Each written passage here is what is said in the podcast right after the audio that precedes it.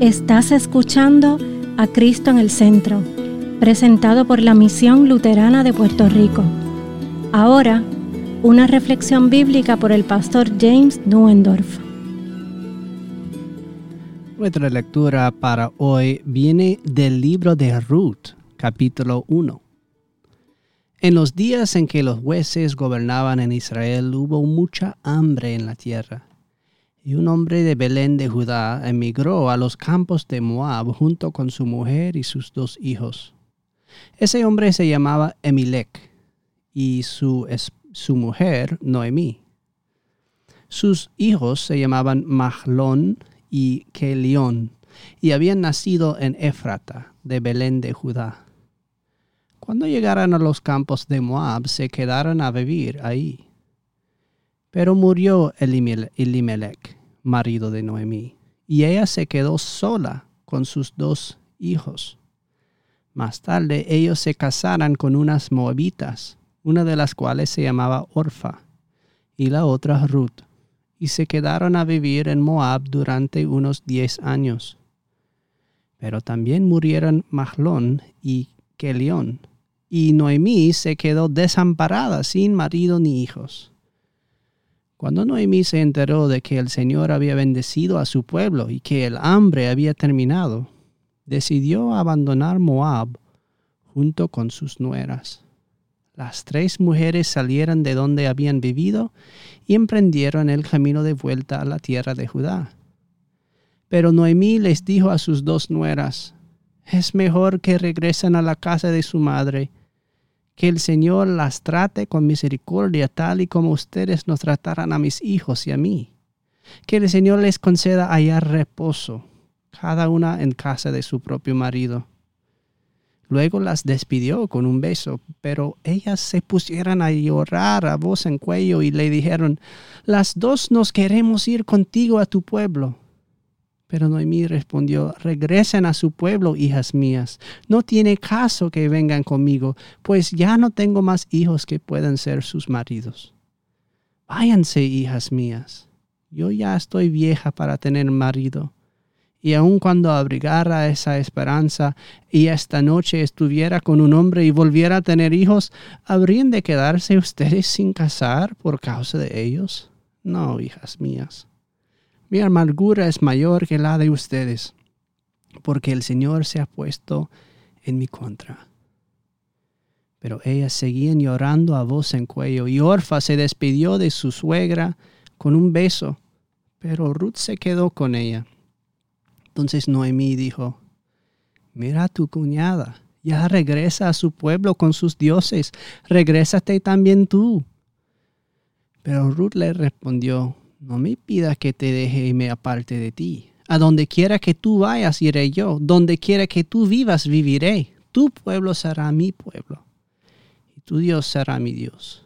Donde tú mueras, moriré yo. Y ahí quiero que me sepulten. Que el Señor me castigue y además aún, si acaso llego a dejarte sola, solo la muerte nos podrá separar. Y como Noemí vio que Ruth estaba resuelta a ir con ella, no dijo más. Y así, las dos siguieron caminando juntos hasta llegar a Belén. En cuanto entraron a la ciudad hubo gran agitación entre toda la gente por causa de ellas, pues decían, ¿qué? ¿No es esta Noemí? Pero ella les respondió, ya no me llamen Noemí, llámenme Mara. Ciertamente grande es la amargura que me ha hecho vivir el Todopoderoso. Esto es nuestra lectura.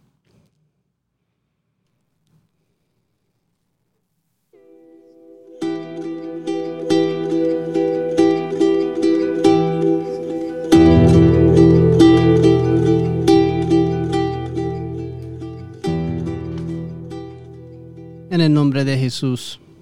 Amén. La tierra está enferma. Tres hijas de Eva se encuentran desesperadas junto a las tumbas de sus esposos.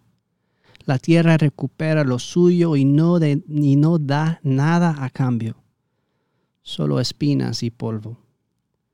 Este no es una tierra prometida llena de frutos abundantes, Aquí no fluyen leche ni miel, sino manantiales amargas de agua salada de los ojos de una viuda sin nadie que la provea.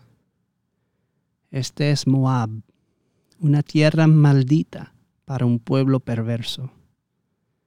En el centro de esta trágica historia se encuentra una mujer nacida y criada en este desierto roto, tan estéril como su hogar, sin esposo ni hijos. Su única posesión un tenuo destello de esperanza, de un rumor que atesora en lo más profundo de su corazón. Dicen que en la tierra de Judá el Señor ha visitado a su pueblo y les ha dado pan. Ahí se dice que hay alguien que provee, que cuida, protege, bendice y redime. El Dios de Israel que es fiel incluso cuando su propio pueblo lo olvida. Personas como Noemí y su familia. Un Dios extranjero, pero de alguna manera a ella le parece que se preocuparía por ella, que es suficientemente honorable para darle lo que sobra después de haber bendecido a sus propios hijos así como hijos de Jacob partiendo hacia Egipto para ver si podrían encontrar misericordia en las manos de un funcionario extranjero. La extranjera Ruth pone su esperanza en la reputación justa de un Dios que es desconocida, desconocido para ella, agarrando el manto de uno de sus hijos pródigos con tal de acercarse a él. No lo soltará hasta que él le da su bendición déjame ir contigo, dice. ¿Qué es lo que Ruth esperaba encontrar en esa pequeña ciudad de Belén, lo que se dice Bethlehem, cuyo nombre significa casa del pan? Incluso su suegra Noemí le advierte que es, es poco probable que encuentre algo más que migajas arrojados a los perros. ¿Por qué su gente debería preocuparse por Ruth? ni mencionar a Noemí, quien ya había dejado su hogar para vivir en la ciudad lejana con los cerdos, solo para regresar cuando su estómago está vacío. ¿Qué tendría que ver este padre amoroso con la huérfana extranjera y la viuda desvalidada? ¿Qué derecho tiene ella del pan de los hijos?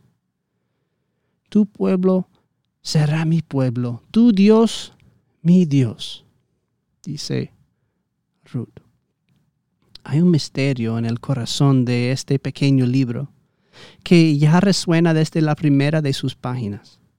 En un libro sin milagros, grandes señales o maravillas, el corazón del Señor se alegraba en esta pequeña brotación que surge del suelo duro de Moab y entre las ruinas de un Israel desobediente.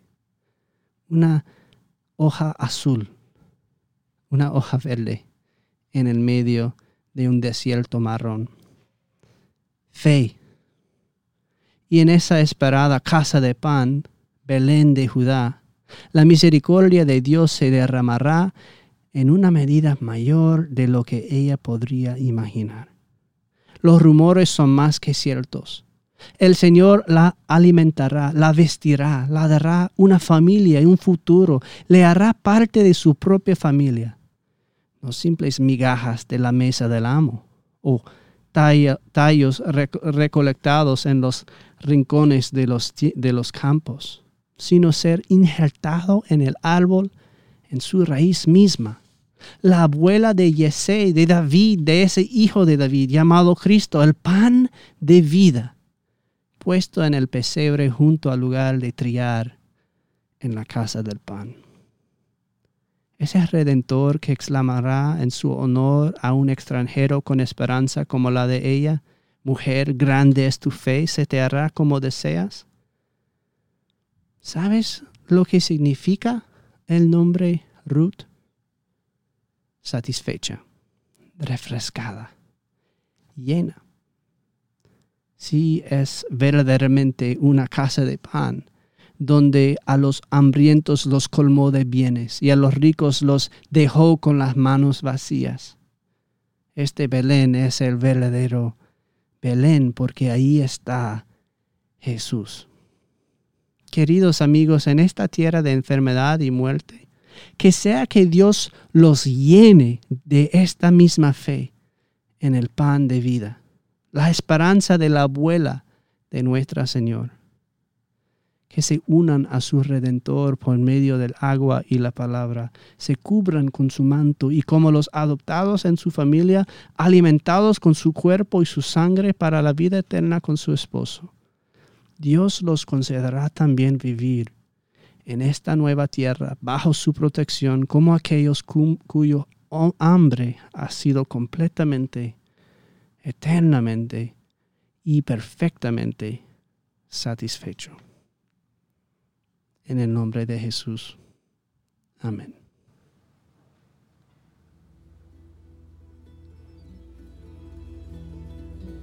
Esta ha sido una presentación de la Misión Luterana de Puerto Rico, a Ministry of the Lutheran Church, Missouri Synod. Para conocer más, visítanos en www.cristoenelcentro.com.